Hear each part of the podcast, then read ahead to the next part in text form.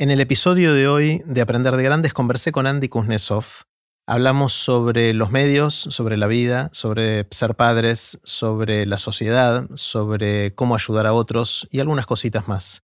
Antes de dejarlos con Andy, les cuento qué es todo esto.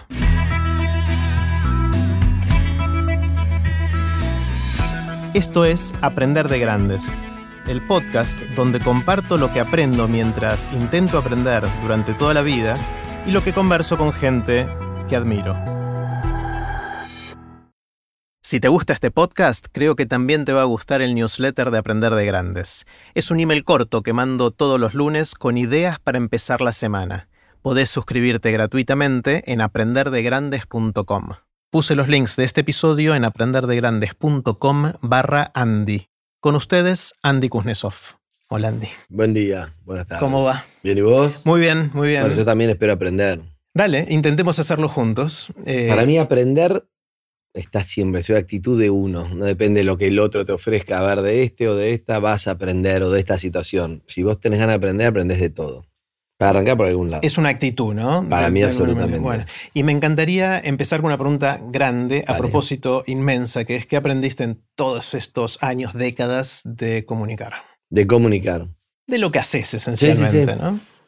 Bueno, no está mal arrancar por lo que te dije, que para mí es un recontra, que, cual- que uno puede aprender de quien sea, no necesariamente de las eminencias o los referentes de, sino que si vos estás atento, tenés que aprender de quien sea. A veces me pregunta qué tenés que, qué hay que hacer para hacer lo que haces. yo digo, no sé, por lo menos periodista, si no tenés curiosidad, es difícil. Porque eso está en uno de verdad. Después terminas laburando, genuino, te ¿no? pagan. A mí siempre me interesaron las charlas, las vidas, las cosas, las historias. Antes de laburar de esto, ni sabía que iba a terminar haciendo esto un trabajo. Aprendí a- que hay que tener una humildad también, tanto para aprender justamente es un ejercicio de humildad, no creer que el otro no va a tener nada para enseñarte. Y aprendí a que si querés que te vaya bien hay que trabajar mucho. Un poco, puede haber un poco de suerte, un poco de casualidad, un poco las cosas, pero a la larga, después de ya muchos años que llevo haciendo esto, me doy cuenta que lo que hay en común, y bueno, hay mucho trabajo. Hay momentos más arriba, más abajo. He fracasado un montón de veces, me ha ido bien, pero siempre, si no pones trabajo, dependés de, si se te puede dar, pero generalmente es difícil. Y es una variable que leí, escuché en varios, no sé si coincidís. Totalmente, totalmente. Y es como que el- la inspiración y la fortuna te agarre laburando, ¿no? Mm. Que, que si no, no, no sirve para nada eso. Sí, y. Sí, más que nada también en, en un momento había sacado como una suerte de fórmula. Creo que odio tanto la fórmula, fue tan mal en matemática y física que Te terminé haciendo una y era algo así como: el éxito es igual al eh, talento más trabajo sobre tiempo. O sea, si lo haces prolongadamente, con un poco de talento y trabajando mucho, si mucho tiempo lo haces, generalmente te termina yendo bien. Sí. Lo que pasa es que mucha gente se frustra antes, entonces dice, no, yo no sé qué. Y bueno, eh, la perseverancia es un montón. Lo que pasa es que hay unos en la primera parada, vos te tomaste su primera parada y llegó el éxito. Entonces no quiere decir que a vos te pase, vos seguí. Vos seguí. Eh, al otro le llegó, bueno, vos seguí y en un momento, para mí se da, pero es muy difícil tener esa perseverancia. Parece fácil, pero uno se frustra fácil. ¿Qué es el éxito? ¿Qué, es, o sea, es una pregunta, digo así rápido, pero sé que es re profunda y no es fácil de responder. Pero ¿qué es No, bueno, vos? en lo personal o en lo laboral. Supongo que en lo laboral es el reconocimiento de en lo que hagas que tengas un reconocimiento, entonces eso implica que puedes elegir más, que puedes vivir de eso, que puedes, supongo que es eso en lo laboral. En lo personal, en el mío personal, haber construido una familia, pero qué sé yo, son perseguí mucho tiempo lo otro. Sí. Yo el, el primer recuerdo que tengo tuyo es haciendo alguna nota en CQC. eh, que ¿Eso hace cuánto? ¿30 años de eso? 30 no, pero 25, 25. 25, del 25. principio sí. 25 al principio. Y ahí lo que, lo que sentí que pasaba, en realidad con los ojos de ahora mirando para atrás, Ujú. era que estabas redefiniendo la forma en que se hacía algo.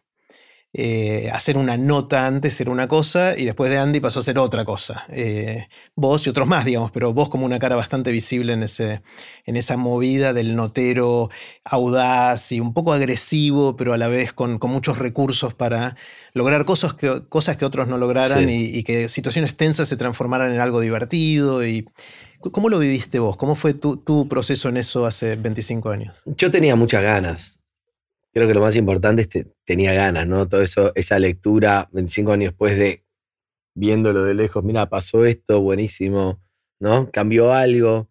Yo algo siento que, aporté, siento que algo, en un momento hubo un estilo, en un momento se saturó, en un momento era insoportable, pero en su momento utilizar las herramientas del humor, sobre todo creo que lo fue distinto es, me parece que, tiene que ver con, con, el programa donde yo laburaba ese primer CQC, que estábamos viendo qué pasaba con los políticos, estábamos viendo qué pasaba en las cosas internacionales, como el Oscar, los eventos, el Mundial. Y, y bueno, hoy lo veo como que me fue muy importante en mí. Quise despegarme mucho tiempo.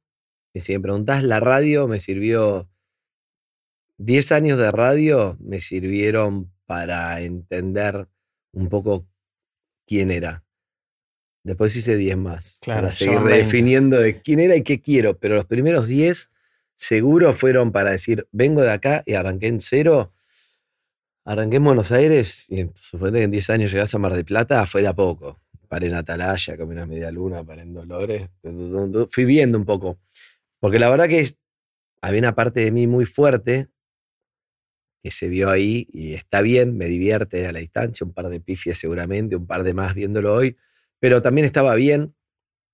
Tengo distintas lecturas, ¿viste? Veo eso, veo que también, siendo que fui funcional a, un gobierno donde ese humor lo usaba para frivolizar y le era más fácil y yo siento que ayudé a, en vez de a, señalar, al señalar, había tanta impunidad que al señalar, esto está malo, sos un ladrón, no sé qué, se tomaba un poco a risa. Eso veo años después en su momento. Interesante esa mirada. O sea, ¿te da un poquito culpa en algún lugar eso? No me da culpa. Culpa no me da, pero siento que no me quiero cargar la de que, bueno, fuimos contra el menemismo. Siento que terminé siendo funcional, aunque creíamos estar yendo contra y dijimos muchas cosas que estaban bien, pero a la larga me parece eso. Me, acuerdo Corach el día que se fue, que fue ministro del Interior, el día que se iba, fuimos a esperarlo con unos mariachi mm. a la casa, toda una cosa que es un poco los 90 era así, era tan, esto es cualquier cosa, ¿entendés? Pero en ese mismo gobierno estuvo el atentado a Israel, el atentado a la AMIA, entonces hoy lo veo de lejos, digo,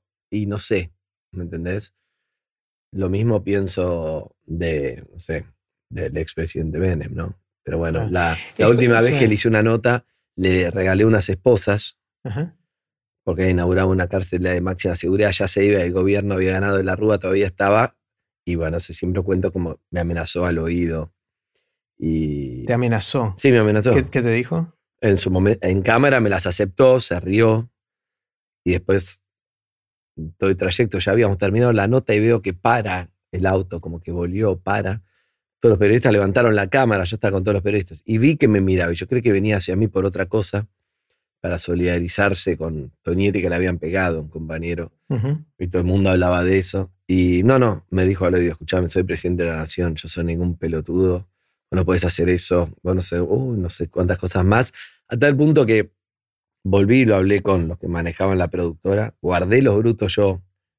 Fuera un poco, dio miedo, y era el presidente de la nación todavía, tuvo mucho poder. Y bueno, la nota no salió al aire, lo hablaron con las autoridades de América, yo no salió al aire, pero ahí se puso más heavy, por ejemplo. Ahí dije, claro, este es lo verdadero. Claro. Entonces, un poco todo lo otro que se reían es porque no se sintieron amenazados. Acá un poco ya se sintió amenazado. Mm. Tenía miedo. Muchas de esas reacciones son por miedo. En ese caso yo creo que él tuvo miedo. No miedo a mí, miedo a ir preso, miedo a, a todo lo que vino después. De hecho, fue preso. Sí, sí, sí. Eh, qué loco eso, cuando uno en el momento no se da cuenta o no tiene la visión total de lo que está haciendo y después con el tiempo mira para atrás y resignifica o dice, mira dónde estuve y qué rol jugué. Mejor charla Steve Jobs de Stanford. Ese es, mirar los puntos mirando para atrás. Espectacular, hmm. donde lo cuenta perfecto. Sin embargo, hay que estar escuchando, si no la vio, muy conocida, la charla de Steve Jobs, que dice hay que mirar los, puntos para atrás y él va entendiendo muchas cosas y él también habla del cáncer y de que eso le sirvió para bla, bla, bla, Pero después se murió. Del mismo Eso no cáncer está en del que la charla. hablando, Entonces, claro. Algo siempre me deja como que, no sé qué diría él si tuviera una oportunidad más de los puntos para atrás, pues no la tuvo. Claro. Lo, de- lo que él dice del cáncer es que la muerte es la mejor aliada para la vida, ¿no? En esa charla dice que es la, es el- la certeza de que nos vamos a morir o la- el conocimiento de que nos vamos a morir lo que nos hace tratar de aprovechar la Sí, vida sí. al máximo. Y, y ahí cuenta la historia del cáncer y cómo por ahora está bien, pero bueno, evidentemente no, no No. duró demasiado, ¿no? Sí. Eh, el- y está bueno lo que decís, cómo los primeros 10 años de radio te ayudaron a volver a repensarte, porque hay mucha gente que tiene una pegada inicial, como fue tu reconocimiento en- como notero de CQC, Sí. y después queda pegado a eso, ¿no? Vos te da miedo esas. De, de A mí no me dio miedo, pero sentí que, que era una parte de mí, pero que no era, Tu esencia. Oh, sí, no estaba, no- es que no sabía quién era, yo te digo la verdad, yo encontré ese recurso, como si digo, son recursos, herramientas, que era muy mía, era el humor o cierta rapidez para responder, cierto histrionismo, periodismo, esos eran mis recursos. Lo otro no sabía que lo tenía y en los 10 años me fui dando cuenta de decir, ok, esto sí, pero yo no soy esto, o no soy tan... Y un montón de cosas que la radio te permite como acá a través de la conversación y te vas abriendo. Yo era un especialista en que el otro, me- tirarle cosas al otro y no involucrarme. Bueno, fui Te fuiste metiendo. entendiendo que vos también te tenías que involucrar, me fui abriendo y estuvo bueno, pero tardé. Y la radio, esos primeros 10 años y ahora 20, son 3, 4, 5 horas por día, depende del momento, un poco más, un poco menos. Todos los de lunes a viernes. Lunes a viernes. Feriados es una aplanadora eso. ¿no? también, cuatro horas por día. ¿Y cómo haces para bancar ese ritmo? Es- o sea, lo vivís como un. Ahora estoy más cansado. te- estás can- Pero porque Hoy tenés un poco de sí. también, si no, Claro. no, ahora tengo un bebé y ya me doy cuenta y los 50 y todo eso no me da todo junto ya. Claro, Me doy cuenta que me está, me está, me está afectando. sí. Y, el, y- Y los podcasts, viste, que es- Claro, esto te matan aparte. matan. Sí, sí, sí. sí. El- en la radio, eh, yo tuve la suerte de, de estar en tu programa y de, de estar en otros programas y, y es algo muy lindo esto de la sensación de hablar, de saber que hay mucha gente que te escucha, de no saber bien cuántos son, eh, pero a la vez algo de intimidad en el, en el piso y con la gente con la que conversás, que quizás no tenés tanto la tiranía del minuto a minuto que tiene la tele, un poco sí, pero por ahí no tanto. Eh, es una herramienta espectacular. Yo lo que la viví me encantó, pero me imagino que la intensidad de 20 años de 4 horas por día es, es otra cosa. ¿no? Y ahora cambió, cambió mucho, por ejemplo, ahora salimos por YouTube en vivo, ¿no? Por, por Twitch, por Caseta. Entonces un poco O sea, como tenés que ahora peinarte, perdés. tenés que peinarte. No me peino, pero sí hoy encontramos una situación incómoda y no podíamos mirarnos para decir, claro, ¿qué hago? Sí, le corto. Al, claro. no, Había era- mucho la gestualidad antes. Había, ya me acostumbré a que no, pero hoy lo sufrí. Hoy, hoy justo que estamos grabando esto. Y. Pero es espectacular la radio. Sí, es como, bueno, el podcast que surgió eh, tecnológicamente después eh, es un poco ciertos momentos radiales, pero una tranquilidad que es distinta al vivo. Yo todavía pertenezco, o el programa que hago pertenece, me parece, a los shows radiales todavía, ¿no? En vivo, con cosas, con banda, con, con oyentes en vivo. El podcast es un derivado, es un buen camino. A mí me gusta mucho. Mm. Muchas de las charlas que tenés ahí podrían ser podcast tranquilamente. De hecho, se cortan y terminan siéndolo, pero es lindo la radio, me encanta. ¿Y ahí qué es lo que más te nutre? ¿Te nutre hablar, hacer entrevistas? ¿Es hablar en el piso, hablar con los oyentes? ¿Qué, qué es lo que más, más te gusta de, de ese proceso? Me gusta la. Me gusta pasarla bien, pero sin duda sí. Hay muchas. He hecho much- muchos columnistas, muchas historias que han pasado por ahí, me han nutrido un montón, muchos eventos. Eh, columnista tuve muy buenos, bueno, vos los conocés un poco, pasaron muy buenos, que me ayudaron a pensar mucho. Y un contacto bastante seguido, viste, con, con- es, es un buen ejercicio. Eh, resolver en vivo también me gusta. Y después hicimos muchas producciones especiales, no sé. La última, por ejemplo, vino un excombatiente de Malvinas y que tenía un montón, tiene un libro de cartas que le escribieron. ¿viste? ¿Es Marcelo 80 este? ¿Eh? ¿Marcelo? Sí, Marcelo. Lapa Hufter. Las Hufter, que los Es- chicos le escriben cartas, qué sé yo. Entonces, una vez él se contactaba con uno porque levantó una carta en TN mostrando esa historia. Hay uno que dijo, che, este soy yo, un chabón de 48 a- Claro. años. Que era el Tenía pibito que había- ocho. claro. Bueno, quedó ahí y el otro día fue súper emotivo, charlamos, contó, estuvo bueno. Y lo hicimos de entrar al pibe este, De sorpresa. de 48 años, el pibe de Claro. 48 años. Y en la carta, que eran cinco líneas anónimas que escribía gracias a tu mamá también, seguramente, a letra. Sí.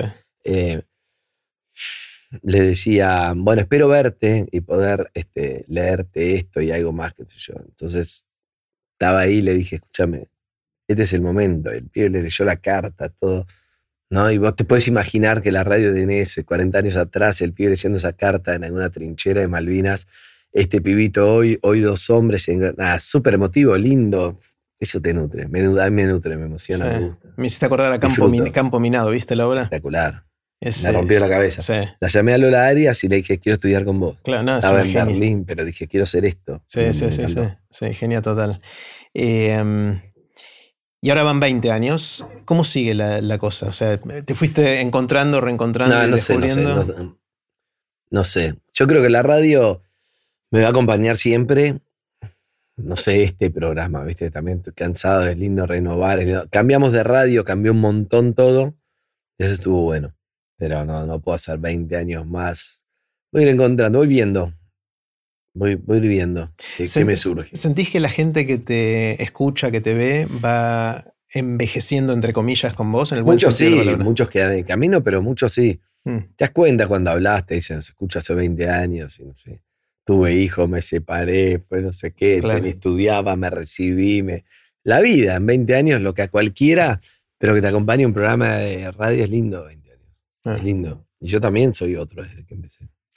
Y después empezaste incursión en la tele también, y en la tele ahora estás muy activo, ¿no? O Ahora sea, estoy muy activo. ¿Es muy distinto Sí, la em- experiencia o no? Empecé a incursionar en la tele antes que Antes, en la es radio. verdad, es verdad, pero volviste a la tele. Después Volví de- por cuatro programas, Ujú. que me dio nuestro amigo Turobelski, y quedé. quedé. Eh, no te dejó ir, cuando fue gol, te eran, eran cuatro programas y fue gol, entró. Claro. Que era difícil, ¿eh? Porque eran realmente que tienen cuatro programas en Telefe, un formato que vamos a probarlo, es nuestro.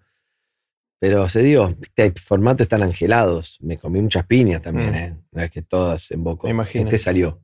Aquí Sí. estoy. ¿Y, y aprendes cosas distintas? ¿Es distinta la experiencia de la tele? Yo no tengo nada de experiencia. Nada, es totalmente distinta. Pero igual podemos hablar, como su nombre lo indica, es muy radial. O sea que ahí aprendo porque escucho historia, básicamente. Atraes tu impronta radial a la tele de alguna manera. Totalmente. Te juro, le fue bien, pero es eso. No es otra cosa que eso. De a 5, televisivo, pero. De hecho, el otro día, empezó el otro día nueva temporada y yo estaba como, bueno, hizo tal cosa, tal cosa, tal cosa, acá viene. Y después terminó, dije, no quiero hacer esto, no es PH, no me gusta ser de animador televisivo. Quiero que empiecen ya acá y presentarlos más, más así. Le escapo al animador. no. Claro, la, la cosa muy formal, así. un Esa poco- cosa animador sin impuesta, estar un sí. tono, 10 tonos más arriba de lo que estás. Y el programa no es eso, así que voy a ver si lo, para el programa 3 lo voy a cambiar. Sí. ¿Cómo te llevas, Andy, con la fama? No me llevo mal. Siempre digo, yo ya todos se marean con la fama. Yo también me mareé, pero sí, tenía 24 años. Claro. Ya me mareé, ya me sorprendí, ya me angustié, ya. Ahora es como, nada, algo que está ahí. No le doy ni en pedo mucha entidad. Pero bajo Tengo una mujer te- además que es medio fóbica eso, Ah, que sí. es lo contrario todo, entonces estoy... No, no hago mucho, no hago nada, no, no soy noticia, no expongo mucho. Pero vas por la calle y te reconocen, te saludan. Sí. ¿Y eso te gusta, te molesta? Te... El otro día venía hablando con un amigo, me dijo, qué paja, te saludan todos, y uno me grita... "Ah". Entonces me dijo, ¿ves? Ahí te saludan. No, me gritó forro, porque crucé mal la calle, pasé en la moto, me dijo, forro. Y yo, pará, pará. Claro. Pasa también. Sí, sí, sí. sí. Tampoco me dijo forro porque me reconoció, ¿eh? porque crucé mal, lo reconozco. Ah, también. sí, el, el tema de la. No me, te juro que no me. Salgo está ahí. No me. Automático, no, no me cambia nada, ni me la creo, ni. Pero dejas de hacer cosas también, por ejemplo, para no salir a un lugar muy público, para que no. Bueno, fui muy fóbico yo, no hacía nada. ¿no? Sí, fui muy fóbico en la relación. Por eso digo, ya, ya tuve mis temas, ya me amigué, ya no es un tema, pero los tuve. Pero ahora. Y ahora es una herramienta también. Nunca, tampoco nunca fui a eventos, nunca fui. Perdón, Estás muy cansado por el, bebé. Escuchá, nunca, si duermo como el orto, nunca, nunca fui a muchos eventos, fui a laburar, pensé que fui al Oscar cosas, todos Claro, los sí, estrenos, pero después sin cámara, a uno habré ido de compromiso, Hmm. no más, ¿eh? No, no, no, no, no, no me gusta laburar de soy conocido, como Claro. Sos conocido por, como consecuencia del laburo que haces, perfecto. Mm, Mi amigo, lo entiendo.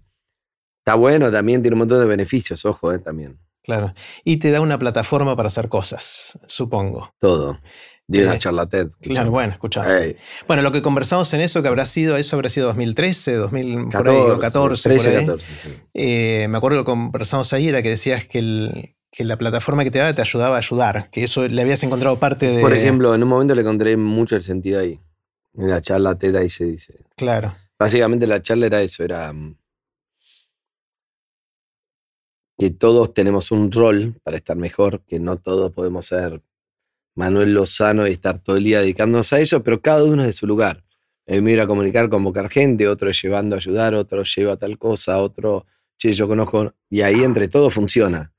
Pero que sí, eso para mí sí es importante. mm, No hacerme boludo que, que yo sea un privilegiado que laburo lo que me gusta no quiere decir que no me afecte todo lo, lo- lo hecho mierda que está todo el sistema y tratar de hacer algo, no quedarme, "Eh, mierda esto. A ver, ¿en qué puedo ayudar? Bueno, vamos. ¿Sentís que hay tensión, Andy, entre hacer lo que te gusta, en el sentido de no me importa lo que opinan los demás, versus que funcione? Le hace rating, aprobación, sustentabilidad económica, lo que fuera de, de cada proyecto. ¿Hay tensión entre esas cosas? Sí, es hay. decir, con- contame un poquito cómo es, cómo es la tensión. Primero, la mayoría de la gente, no en mi laburo, la mayoría de la gente hay tensión entre lo que quiero hacer y lo que hago para vivir, que no muchas No veces necesariamente es lo mismo. No, exacto.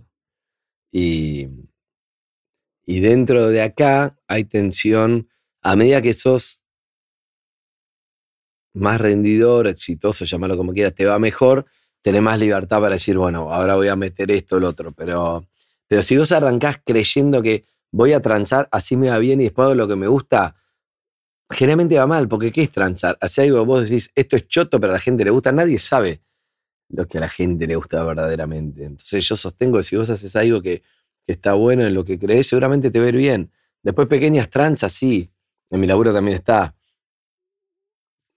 tal invitado, tal cosa, todo. pero dentro de, en básicamente a un programa que me gusta, si no, no lo haría. Hice el programa que no me gusta, sí, transé, sí, y me fue como el orto. Mm, Entonces, lo aprendí esto que te digo, no es que soy bárbaro. ¿eh? Claro, aprendí. pero, lo- pero decís que lo puedes decir ahora porque ya tenés el camino recorrido, o en el camino también tratabas de no transar tanto. el- No, es que no. No, no, es que creo que es porque a mí no, que no lo sabés. No sé, arranqué un programa llamado Maldito Luna, me puse una camisa verde que me dio la vestuarista, de esas tipo Ujú. fiebre de sábado de noche. Y no me encontraba, ¿viste? No me encontraba, hasta que lo fui largando. Después dije, por- no, no. No tenés que vestirte con algo que no estás cómodo, no tenés que hacer cosas que, en las cuales no crees, no tengo un montón de aprendizaje. Pero bueno, tiene costo y también tiene beneficio. Lo aprendés, no te vuelve a pasar. Probás, esto como el orto, bueno, esto no me vuelve a pasar. Como todo, la idea es capitalizar esa experiencia. Sí. Cuando hablábamos en el 2013-2014 del el aspecto solidario, de- como, como una beta de, de usar esta plataforma que fuiste construyendo para tener otro tipo de impactos, ¿qué, qué otra cosa se te ocurre que podés hacer o tenés ganas de hacer o ya estás haciendo que sientas que va a mejorar de alguna manera, aunque sea chiquitita y desde tu punto de vista, el mundo? No, ¿Qué- yo en la radio todos los días trato de, en las entrevistas, en, la, en las cosas que puedo aprender, en las cosas que puedo decir dentro de mi universo, Mm, que el que me escucha sabe, yo soy el, el conductor de mi universo. Hay mu- muchos universos radiales, comunica- comunicacionales. Yo te hablo del mío. En el mío trato de meter mi ideología, mis cosas que creo que está bien, bajar, hablar, fomentar, preguntar, educar. Antes te hablaba de los columnistas, no sé, este, lo tengo Casiari, ha venido Rolón, Rolón está también, cosas, gente que decís, bueno, van aportando cosas, obvio. ¿entendés? Sexólogos, cosas profesionales, todos van aportando algo. Mm.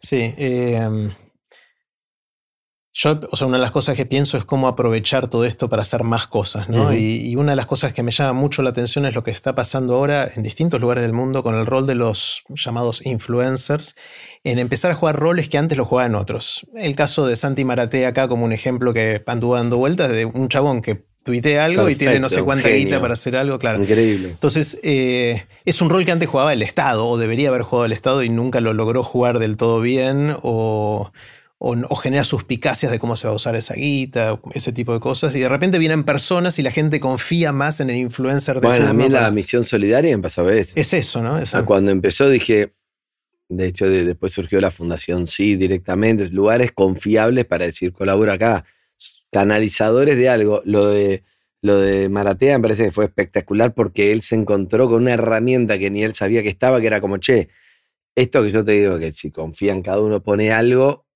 si tenés dos millones de seguidores, de repente que con poca guita, pero mucha gente haciéndolo, wow, espectacular. Me parece buenísimo. Y él entendió que, uh, acá tengo que seguir por acá. No, no, creo que no lo buscaba, pero entendió que, bueno, le da un gran sentido a ser ese, ese, es influencer de verdad. Sí, sí. A mí, a mí me, me, parece genial que esto pueda suceder y que él pueda lograr, él y muchos otros, hacer. Igual el influencer pone un ejemplo en algo. El otro día veía las rusas que cortaban carteras.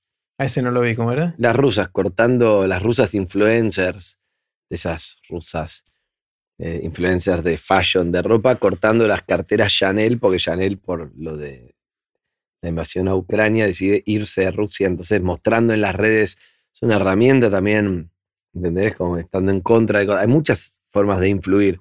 Estoy de acuerdo o no, no importa, pero digo, ahí tenés una influencia. Pues muchos llaman influencer bueno, otro busca canje, busca cosas, que es una influencia para la marca, está bien.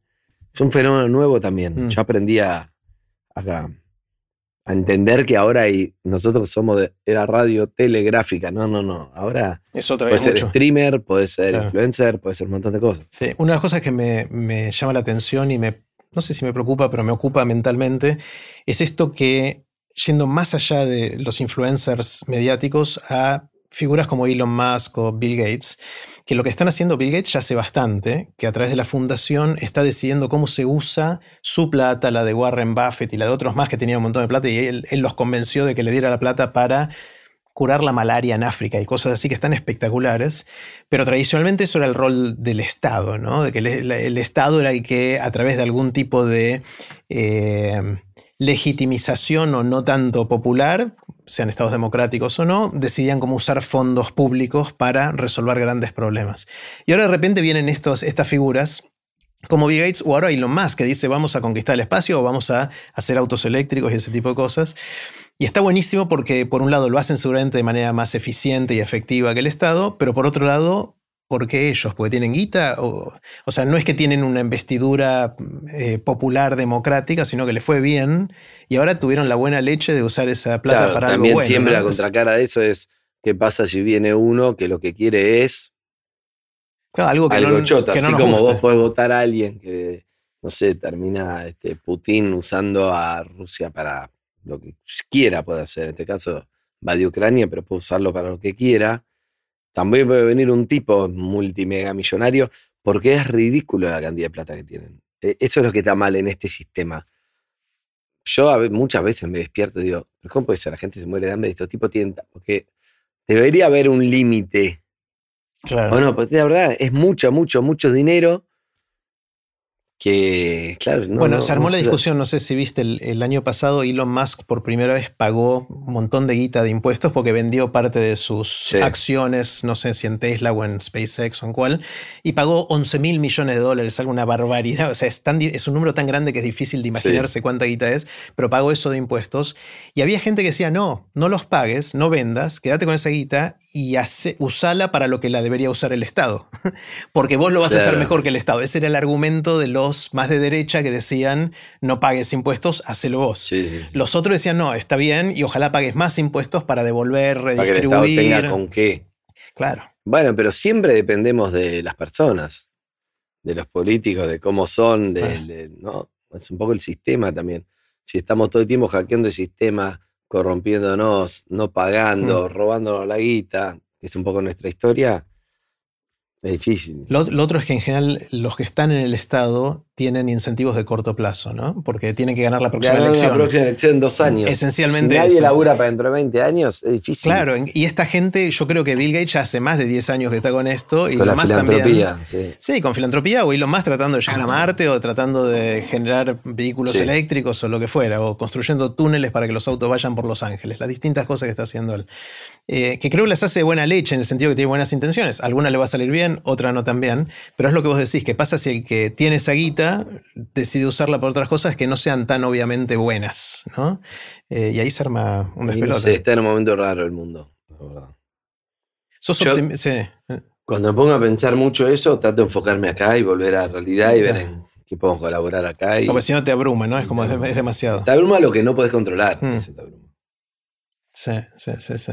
¿Y acá en qué más se puede ayudar? ¿Qué, qué, qué otras cosas podemos hacer? Vos, Acá primero tenemos que ser empáticos, me parece. Entonces, Mm. desde la comunicación, juntar plata o generar ejemplos, tenemos que ser empáticos. Es decir, che, la mayoría de la gente no labura lo que le gusta, muchos no laburan. Eh, entender las distintas realidades sociales. No caer en discursos como, eh, acá se subsidia, nadie quiere laburar. Entender un poco a, a las personas. Che, vos si estuvieras de ese lado, ¿qué harías? Estarías diciendo que, viste, yo creo que a veces estamos muy Mm. cerrados, yo tengo muchas peleas por eso. Y bueno, ser empáticos ¿no? nos va a salvar. Mm. Eh, la grieta para mí no sirve para nada. La entiendo como negocio, pero no, no, no podemos salir de ahí y no. Hay un fanatismo hacia personas o proyectos, algo, y no. En definitiva, che, todos vivimos acá, no somos políticos. Ya. Ellos tienen que administrar patrimonios y realidades para que estemos mejor. Se trata de un partido de fútbol este, o- pero bueno, es difícil. ¿Cómo te llevas, Sandy, con eh, las redes sociales, las plataformas y todo eso como cosas que pasaron a ser parte de nuestra vida y a conducirla de alguna manera, ¿no? A manipularnos de Yo distintas tranquilo, maneras? no, no me toman las redes. No te toman, ¿no? No. no. ¿Qué haces? ¿Apagás las redes o no? Y Twitter era más activo antes, hace mucho que no, el otro día metí. Me, entro un poco por laburo, entro, pero no. Y, y No cortás estoy. con eso y ¿qué haces? ¿Conectás con la gente que está cerca tuyo? ¿Cuál es tu conexión? Nada, nada, nada, bueno, que en- eh, caigo también en la, la adicción que te genera el teléfono, ¿eh? un poco en las redes, un poco viendo noticias, un poco viendo así Instagram, Mm. lo que hacen otros, o mm, la aplicación de, de Infobae, y la- viste, estás ahí, tenés cinco minutos, te pones a ver boludeces. Pero en general no, no me toma, no es que estoy viendo, uy, tengo tres likes, uy, no tengo, uy, no, eso no. Pero bueno, sé lo que te digo, tengo un bebé de siete meses, como Estás con otra preocupación. y ¿no? tengo muy tengo poco tiempo, pero porque te- te- me, me demanda tiempo lo familiar más la radio, más la tele, más es un montón. Sí. ¿Y te preocupa el tema este de las redes sociales en la sociedad en general? ¿Cómo está impactando? ¿no? ¿O es Ah, algo que yo, no tanto? yo no- a mí no me preocupa las redes sociales. Yo sí creo que hay mucha gente que, que, que lo sufre. Eso, es- eso sí, me, me parece que hay que darle herramienta a la gente para que no dependa de eso, para que no genere algo, pero no se puede controlar las redes, pero sí se puede educar a la gente a decir, che, la autoestima no la vayas a buscar ahí, buscarla en otro lado. Pero siento que no hay una educación personal, emocional. Mm. Ahora que sos eh, padre y tenés dos chicos, ¿no? ¿Qué, qué te preocupa respecto a ellos? ¿A su crianza o a- Ah, bueno, todo, pero no sé. Ahora estoy con el día a día, pero si me pongo a pensar en el futuro, todo. Mm. Todo. Me imagino en su momento, cosas, las cosas, si va a un lugar, la inseguridad, de, de que va a poder estudiar, no le va a gustar, qué va a hacer, qué- pero por, trato de estar en el presente. Si no, es, También te abruma. empezar a eso te- sufrir, me abruma, no sé. Hoy es día a día. Hoy que termine de comer, mi hijo. Sí. 17 meses, no, no se copaba tanto. Hoy estoy con eso. ¿no? Estoy con el- la problemática del día a día. No estoy pensando, uy, no, cuando sea grande. Mm. ¿Vos sí? ¿Cómo? Vos tenés familia. Yo tengo, sí, tengo dos chicos, 23 y 21, ya están grandes, con lo cual mucho de lo que podría hacer ya lo hice o no lo hice o lo es hice que bien está bueno, porque mal. ya lo que tenías que hacer lo hiciste. Después depende de ello, o siempre vas a estar ahí, pero Es una etapa linda también, porque veo que se están desarrollando y ya son adultos. Y eh, un poco de independencia. y ya tengo más No libertad para hacer otras pensando cosas. en tener que volver a. No, no, no, ya no me preocupo que coman o no coman. Exacto. Morfan como bestias, y, o no como bestias, pero ya, ya no depende de mí, obviamente, hace mucho, ya que no depende de, de- de mí ni de Marce, de mi esposa. Eh, es otra etapa que es linda también, muy distinta. Eh, ya hay riesgo de nido Tenés vacío. charla más de, de compañeros también. Y sí, grabé un episodio con cada uno de ellos acá en Aprender de Grande, que estuvo espectacular, y Bien. tuvimos conversaciones ya de adultos, ¿no? De- pero me pasaban Falta tu viejo, va a venir. Mi viejo va a venir también. O sea, tenemos de todo un poco, de todo un poco. Bien. Eh, Andy, quiero hacerte preguntas cortitas. Las preguntas son cortitas, pero vos tomate obviamente el tiempo que quieras para responderlas. La primera es la del viaje en el tiempo. Ujú. Suponete que viene un amigo científico destacado que finalmente inventa la máquina del tiempo. Un aparato que te permite ir a donde quieras y a cuando quieras, estar un tiempo ahí y después volver al aquí y a la hora. Y este amigo te dice, Andy, te voy a dejar usar la máquina una vez. ¿Irías al futuro o al pasado? Me gusta esa pregunta, porque yo preguntaba eso, lo mismo, muy parecido en PH. Ajá. Salían cosas lindas, como si pudieras volver tiempo atrás, ¿a dónde irías y para qué? Y estuvo bueno porque, no sé, me acuerdo que cada uno hacía un viaje, ¿viste? O para revivir un momento, o para arreglar algo. Me acuerdo, me acuerdo de historias. Yo iría a la pregunta si al futuro o al pasado. Esa es la primera. Después te voy a preguntar a dónde específicamente, pero conceptualmente preferís ir para adelante o para atrás. Para atrás. Para atrás. Yo soy de, soy uno de- sos más ansioso o melanco. Yo soy más Sos más melanco. melanco. Sí. ¿Y a dónde irías? Iría-.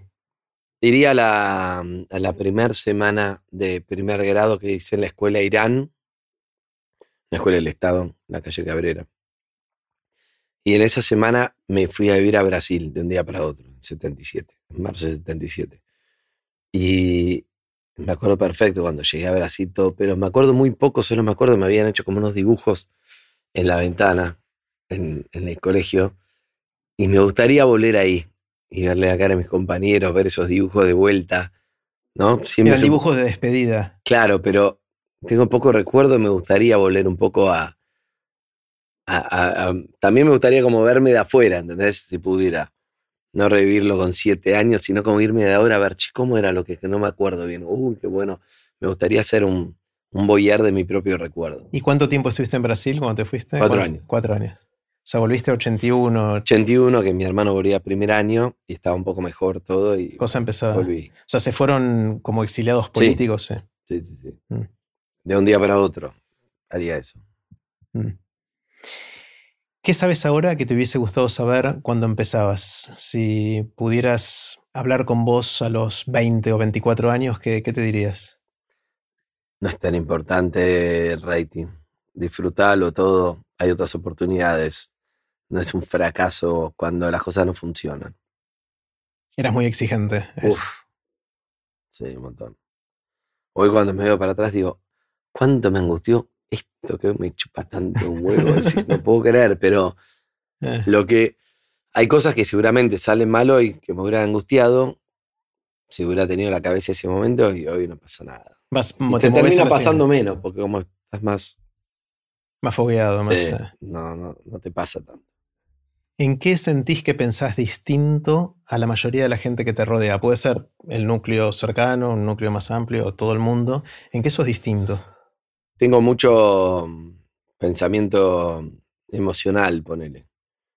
Yo imagino mucho con lo que, lo que le pasa al otro. Tengo como, Empatía. no sé, en esa lectura emocional, ¿eh? no es en todo, no es que, pero creo que al toque digo, uy, acá pifié porque tú, este de estar así, este de estar así.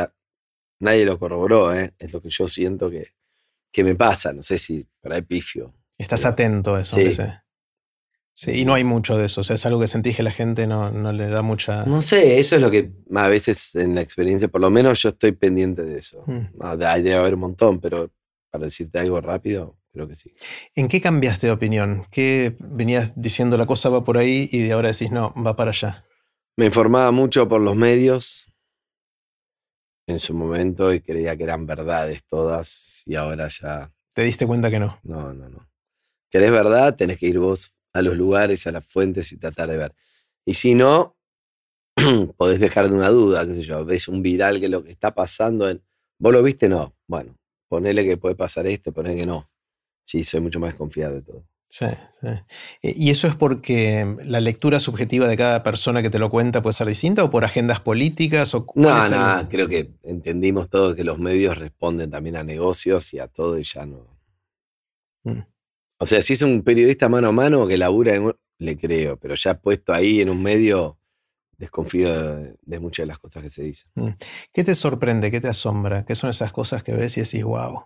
¿Qué me asombra? Buena pregunta, mira, tengo respuestas rápidas, o sea, acá me quedé, la quedé. Eh, bueno, pequeñas cosas con, con mis hijos que no, no, no lo tenía en agenda, que a vos te habrá pasado, a Mm. todos los padres pasó. Hoy se paró mi hijo en la cuna, dije, uh, se paró, Claro, qué momento. se paró. Bueno, sé, cosas.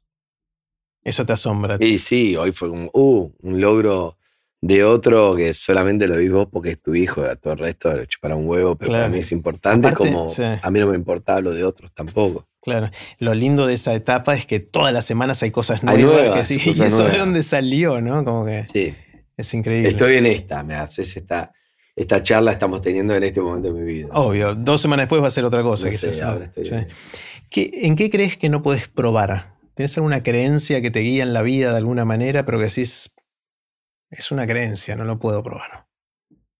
no sé, supongo que mm, cosas en las cuales ya tengo muchas creencias es difícil. El otro día me quiso convencer alguien de que el coliflor y el brócoli, no, pero probalo, porque está en este mousse. No, No, te voy a comer ni coliflor ni, Ni brócoli. no te gusta. No, pero probalo. No lo voy a probar. Entiendo que por ahí si lo probaba no pasa nada, pero no lo voy a probar. Es personal, es una creencia, punto. No te consta que sea feo, pero crees que No, es no. feo y no- Claro, ya en su momento cuando era chico era fe- no tengo ganas. Me gusta mi personalidad como es en contra de brócoli y de coliflor. ¿Entendés? Me gusta. Está buenísimo. ¿Tenés habilidades inútiles? Algo que sepas hacer, que puedas hacer, que lo hagas razonablemente bien, pero que no sirva para nada o para mucho? Bueno, tengo un gran error en mi vida que fue estudiar un instrumento musical, el equivocado, por ejemplo. ¿Qué estudiaste? ¿Qué no estudié? No estudié guitarra, que hubiera estado bueno. Estudié grande, pero de chico podía haber estudiado guitarra. No estudié guitarra. Me gustaba el saxo. ¿Estudié saxo? No toqué saxo. Me gustaba la armónica. ¿Estudié armónica? No. Te toqué flauta traversa. Te sirve para una mierda para estar con Nito Mestre nada más. Por no, no va O flauta. Tull. Jethro Tull. Mejor de los casos. Sí, sí, sí. Por sí. ejemplo, también tengo habilidades con los dedos, muevo así. Podés hacer Me cosas. toco con la lengua a la oreja. ¿Vos podés? La oreja, esa es la nariz, te digo. ¿eh? Si la oreja- Quise si decir la oreja- nariz mientras te lo decía. La oreja sería grosa. Sí, eso, eso sí Sería- que estaría. Me dicen la iguana, como no me confundí la nariz. Igual, eh, si la cámara nos ayuda, ¿vos lo haces? Yo no, pero hago esto, a ver si haces esto. Mira, atención. Muy grosso. Esta es la florcita, para los que están bien, escuchando esto, es la florcita con la lengua. No, no, sirve para Yo creía que no Muy servía bien. para nada, pero esto lo hago de nuevo. Mira, y cámara. Y si te pones visco a la vez es mejor todavía. Mira. Eh, Wow. El, esto yo pensé que era inútil totalmente, pero te mantiene entretenido o entretenida a chicos de 2 a 5 o 6 Excelente. años durante 15 minutos. Bien. 15. Sí, 15 minutos, eso es un- una cosa Tratando de impresionante. un. Sí, te tratan de copiar. De hecho, hay chicos que ahora tienen 10 años Hoy Que por ahí te meto aprendieron- una videollamada. ¿Qué? que aprendieron de mí, les enseñé a hacerlo de chiquito. ¿Pero y- se puede aprender? Sí, sí, después te enseño. Fuera de cámara, pues es un secreto. Sí. Eh, es- lo veo imposible. es, es genial. Bueno, la florcita gracias. con la lengua. Es ese. Wow. Grosso. ¿Cómo haces, Andy, para aprender cosas nuevas? Suponete que querés. Después de cámara, voy a aprender a florcita con la Es- lengua. eso, eso te voy a enseñar después. Pero suponete que querés o tenés que aprender algo nuevo, algo que no sabes. Querés meterte en un nuevo tema, por laburo, por Me interés pasa, personal. me pasa, pero me, me ¿Cómo viene es? solo, me baja la vocación, si no, no estoy buscando qué aprender. ¿Y, y- pero cómo empezás? Por ejemplo, un día estaba tomando un old fashion en la barra y el, el tipo que me lo sirve, que se llamaba Fede Cuco, le digo, uy, esto me gusta, quiero aprender a hacer esto, me gustó. Me dijo, mira, yo no doy cursos de coctelería. Le digo, no, pero quiero aprender. Si querés venirte una vez por semana, acá atrás, tenés que hacer todo. Bueno, ¿cuándo empiezo? El lunes. Bueno, ¿qué tengo que traer? Una corbata negra. El lunes siguiente fui, corbata negra, aprendí primero en Martini, después me hizo sacar la basura, después estuve haciendo de bachero y fue espectacular, una experiencia buenísima y me copé mucho y empecé con YouTube, me empecé a comprar todos los libros, me empecé, es que realmente cuando tenés ganas se aprende un montón, el problema es cuando lo forzás, ¿me Claro, entendés? no, no sé. Si me decís, estudié alemán, uh, creo que me muero, ¿entendés? Así debe ser muy difícil no. y no tengo, pero con motivación podemos hacer todo. Mm. Sí, está genial. Eh, ¿Sos de leer mucho o no? No. Nunca en la vida. O. Tuve un momento más lector, pero poco. mm, Pero con culpa, te lo digo. sí, Veo mucho documental. claro. ¿Y hay alguna lectura o algún documental histórico, algo que hayas leído? Puede No, ser de, de documentales mucho, mucho. Me gusta. ¿Qué es lo que más te de digo eso? documental no es lo mismo. Che, flaco, te pregunté leer, no documental. Carajo, me importa, ¿viste? No, te no, pregunté de documental. Pero me refiero a que me es muy fácil, me, me gusta mucho el documental, ¿viste? A gente le parece, me encanta. Y en la lectura me cuesta más. En verano termino libros, pero si Mm. en el año es como ¿Y imposible. qué, do- qué documental te impactó mucho, mucho? ¿Recordás alguno que.? Varios. Varios. Sí, Me gustan los documentales de historias de, de vida, Mm, vi muchos. Desde bandas, desde los VGs está muy bueno. mm, El de Eric Clapton está muy bueno. El de Tiger Woods está muy bueno. El de. Muchos. Historias de vida. Historia de vida, también el de, el de Hoyo. ¿Viste ese que hay en Netflix que fue de los primeros? Lo vi entero, que son como ocho capítulos. En todos aprendés algo. Tan, tan buenos, tan buenos. ¿Sentís, Andy, que hay temas de conversación que deberíamos estar teniendo, conversaciones que deberíamos estar teniendo porque son relevantes para nuestro futuro individual, social, colectivo, y que no estamos teniendo lo suficiente todavía? ¿De qué deberíamos estar conversando que todavía no estamos conversando? No, no, creo que. Creo que las nuevas generaciones están conversando. Nosotros estamos empezando a conversar. Pero ya ven distinto el amor, las relaciones, la comida, las cosas, la política, la cultura, el trabajo, todo es, se está redefiniendo. Nosotros quedamos tratando de entenderlo. Yo pienso eso. Claro, nos está pegando el viejazo por ahí. Bueno, es lógico, hay, hay mucho cambio y con internet hay mucho cambio de lo que era an- antes, más o menos uno era previsible, y vos decís, pasaron 40 años, pero es lo mismo, pero está en esta etapa. Tiene 15 años, igual que cuando vos tenías 15, más o menos igual, ¿viste? Cuando yo tenía 15, te decía tu viejo, pero más o menos era más o menos igual. Ahora es totalmente distinto. Mm, El de un pibe a lo que nosotros teníamos 11, 12, 13, 14, 15 años. Entonces, es realmente distinto porque cambió mucho todo. Sí, sí, sí, sí. Si alguien viniera, esperemos que no suceda esto, pero si alguien viniera a las 3 de la mañana y te sacude en la cama y te dice, Andy, ¿de qué laburas? ¿Qué es lo primero que te sale como respuesta? De lo mismo que a las 9 de la mañana o que venga a las 3 de la tarde, periodista. Periodista. Bueno, no comunicador ni. ¿Querés que póngale un poco de humo? Le meto si querés. No, no, pero es periodista, es, el- es lo que es. creator, No, no. radio, television, broadcast, show. Mm. Soy periodista, eso estudia. Sí. También soy comunicador o le ponemos, lo salpimentamos si querés. ¿eh? No, no, está, está bien.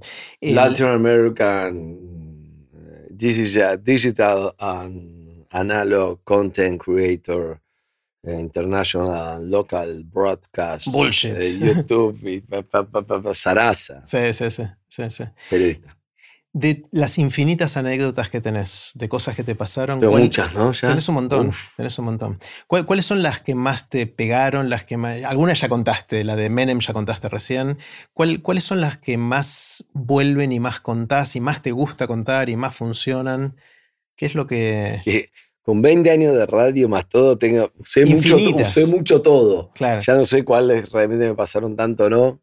Que aparte de cada vez que la contás, la contás un poquito distinto y va mutando. va a la. Casiari, Están digamos. todas basadas, basadas en la realidad, pero ya ni sé. claro. Eh, porque claro, hace 20 años que hago un programa. Hoy hablamos y conté de vuelta, pero ya es como, ya es, ya es como que me come el personaje. Hoy conté de una chica que me dejó a los 15 años, que es verdad. Y me escuchaba un tema y me ponía mal, pero ahora me pone el tema, me tiro al piso, me, ya soy como una caricatura de algo que conté otras veces. Ahora, primera vez en la radio la llamé a la chica. ¿Entendés? Llamé al aire para, che, esta piba me dejó, nunca le pregunté por qué. ¿Por qué? Bueno, después se va, claro. siguen, porque no tengo 15 años de vuelta. Entonces son siempre las mismas historias, las que acumulé, acumulé, salvo que tenemos una frase que es muy buena, que es, uy, se me desbloqueó un recuerdo. Entonces estreno una anécdota, un recuerdo nuevo que no se habló, buenísimo, pero si no, hablamos todo. Claro. Amigo, 20 años, 4 horas por día, pero la vas viviendo distinta. Sí, salvo cosas nuevas que te van pasando ahora. Y también. PH lo mismo también, che, ya vine tres veces, no importa, yo me sorprendo de vuelta, me gusta escuchar, hay otra gente, es otro contexto. Sí, sí, sí, sí. No soy un talibán de, "Mm, esto ya lo contaste, no, bueno. Una difícil. Suponete que viene un cataclismo. Esperemos que no pase, pero suponete que viene un cataclismo que Se borra. llama una buena, Jerry, que vuelve. No, va a ser bueno, va a- termina bien. La historia termina bien, pero empieza mal. Eh, que borra de un día para otro todo el conocimiento y la sabiduría humana acumulada. Mm. Y a vos te dan la oportunidad o quizás la responsabilidad de escribir un parrafito en pocas palabras para condensar lo que crees que es importante que se mantenga para el futuro después del cataclismo. ¿Qué, qué sabiduría o aprendizaje o cosa que para vos sea importante le pasarías a esa gente que va a sobrevivir? Te dije que era difícil. Viví el presente, disfrutá, hacé lo que se te cante el orto, porque puede venir otro cataclismo. claro, está bien. Hay algo de la pandemia que nos forzó a pensar esas Sí, cosas, ¿no? Y sí, Eh, todo. Pandemia nos afectó mucho. Yo me di cuenta que afecté mucho más de lo que yo creía en el momento. ¿En qué te afectó? Me di cuenta que, que había perdido lo, lo social, que no invité a nadie más a mi casa, que no sé qué, que mi hijo se perdió un año, que bla, bla, que un montón de cosas que dije, "Bueno, no pasa nada, yo soy vamos para adelante, no pasa nada, paso la mopa, ¿viste? Pero sí, No, no, no, no, no. Después te das cuenta que los psicólogos dicen que el que tenía ansiedad te genera más ansiedad, si tenías eh, angustia, más angustia, ataque de pánico, muchas cosas se ven después. claro, recién ahora vamos a empezar con el tiempo, ¿no? A reconocer la huella de todo esto. El estrés postraumático, papá siempre cuenta, papá es sexólogo, entonces siempre cuenta que, suponete que hay en una pareja, si te murió alguien o tuviste un trauma o algo, al rato te recuperás, seguís teniendo relaciones garchando, por decirlo de una manera, para que él está cansado de tanta formalidad y me parece que lo, merece. Sigue todo bien. Al tiempo, mucho tiempo después, termina el sexólogo, doctor, no sé, se me para, o doctor, no, no, no tengo deseo, un hombre o una mujer, no importa. Y entonces, ¿te pasó algo? Dice mi, el sexólogo. No, nada, no, no, no, todo normal, no sé. Pero fíjate más, y empieza a preguntar, pero más, ah, bueno, no. Hace un año y medio, dos, sí, tuve esta situación, pero. ¿Y vos seguiste? Sí, bueno, bueno, ahora hay que pagar. Entonces, estrés postraumático, ¿viste? Es como que vos tenés una, una fuerza, una adrenalina, una voluntad que sigue como si nada, pero en un momento hay que pagarlo, siempre hay que pagar. Esa energía, esa cosa, Mm. eso, eso que usaste para salir adelante, después te tocan la puerta y Te es como, bueno, cuenta. entonces te deprimiste, caíste, no sé qué. Y ahora estamos viendo un montón. Yo otro día hablaba con una maestra de escuela, un montón de pibes medicados, medicados, pibes de la primaria. Cosa que acá no hacíamos mucho No. antes. En otros países sí lo hacían, pero acá no. Acá no tanto. había mucho, creo yo, no sé, no, no tengo conocimiento, pero me decía que no, que no era normal, ataques de pánico, ansiedad, cosas, no sé qué. Nada, Mm. porque tiene un costo, ¿viste? Mm.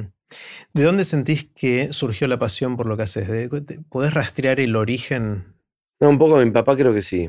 Mi mamá es muy sensible, comunicadora de sentimientos, creo que de ahí saqué esa habilidad o algo, no sé si es una habilidad, un superpoder o es simplemente una característica.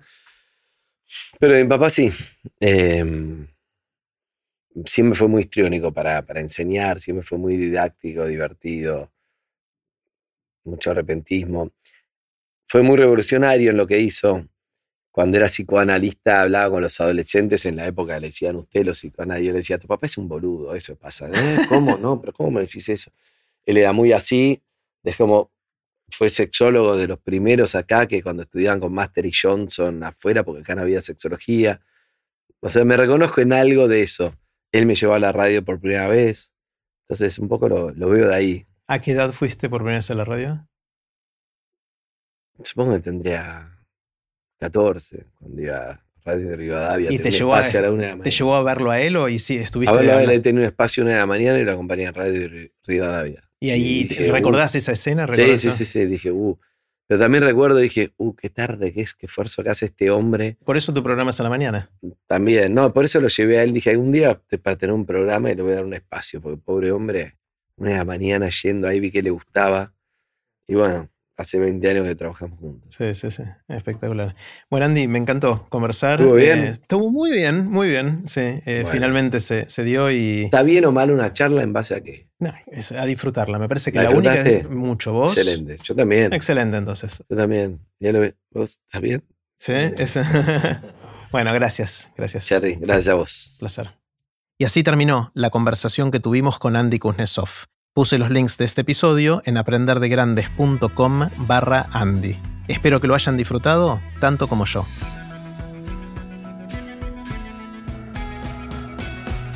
Recuerden que pueden suscribirse para no perderse ningún episodio de Aprender de Grandes en aprenderdegrandes.com. Los espero en el próximo episodio de Aprender de Grandes, cuando les cuente lo que aprendo en mis intentos por seguir aprendiendo durante toda la vida y en las conversaciones que tengo con gente que admiro. Chau.